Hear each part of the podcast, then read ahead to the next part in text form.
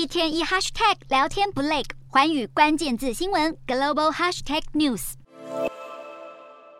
十二月是耶诞的季节，也是寒冬的时节。走在欧洲街头，大家都穿上厚重的衣物御寒，但回到家里暖不暖？摊开地图来看，假设今天室内温度是摄氏二十度，室外温度是摄氏零度，在寒风狂吹下，五个小时后，法国房子的室温会下降二点五度，比利时则减少二点九度，英国更惨，室内直接掉了三度。相较之下，挪威和德国房屋保暖效果最好，平均降温分别为零点九和一度，这也代表英国屋内的暖气比德国和挪威快三倍的散去。背后原因脱离不了房屋老旧。以整个欧洲来说，多数的住家都是在一九七零年代首次推出供暖标准之前建造。更仔细的说，欧洲百分之二十三的房屋是在一九四五年以前建成，百分之二十六则是在一九四五到一九六九年之间盖好。以国家来看，英国老房子最多，高达百分之三十六点五都在一九四五年之前诞生，这代表建筑的能源性相对来说比较低，能源成本也比较高。二零一九年，英格兰的老屋每年的能源花费高达八百八十五英镑，相当于三万四千一百九十六台币。相较之下，新房子只要三百九十九英镑，约合台币一万五千四百一十七元。不少气候和环保团体，甚至英国皇家建筑师协会，都提倡应该针对三百多万间在一战和二战期间就建造的老房子进行墙壁修缮、